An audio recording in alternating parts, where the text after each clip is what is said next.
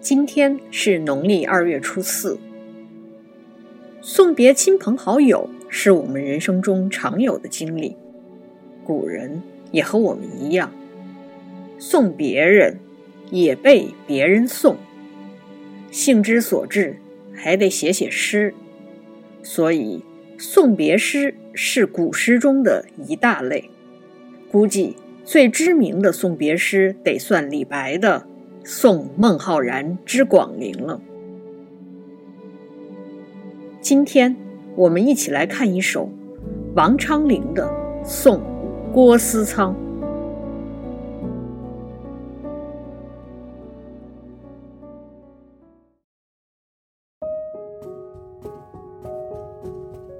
送郭思仓，唐·王昌龄。应门淮水绿，留迹主人心。明月随凉苑，春潮夜夜深。诗人要送的人是郭思仓，我们不知道他的名字，只知道他的职位是司仓，就是管理仓库的官员。这个官员职位不高。初中的时候学语法，我当时非常难理解“司机”为什么属于动词加宾语的结构。后来大了，慢慢理解了，主要是弄明白了“司”在这里是一个动词，表示管理的意思。司机就是管理机器的人。这种结构的词挺多的，司机、司马、司农，还有我们今天遇到的司仓。都属于这一类。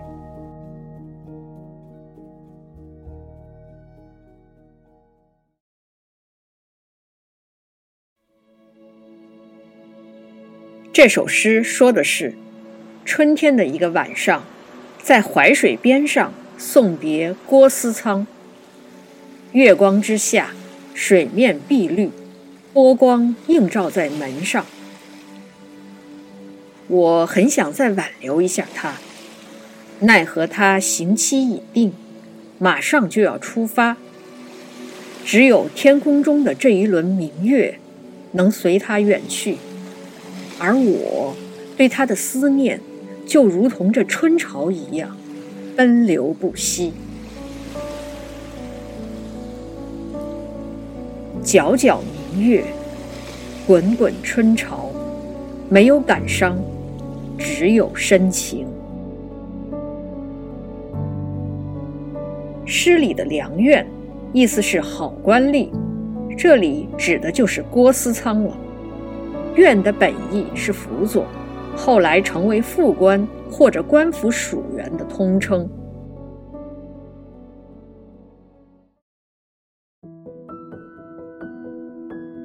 王昌龄留下来的诗歌不算多。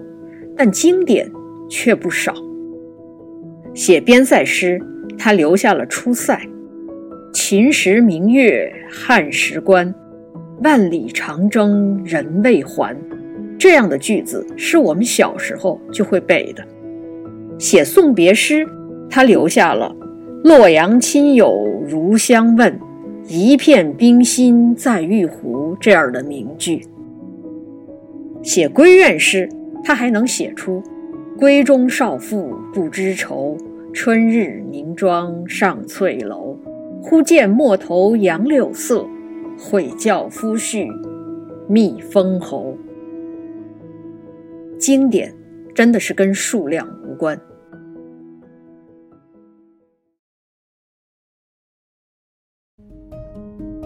一个春夜里，从淮水边上踏上旅途的郭思仓。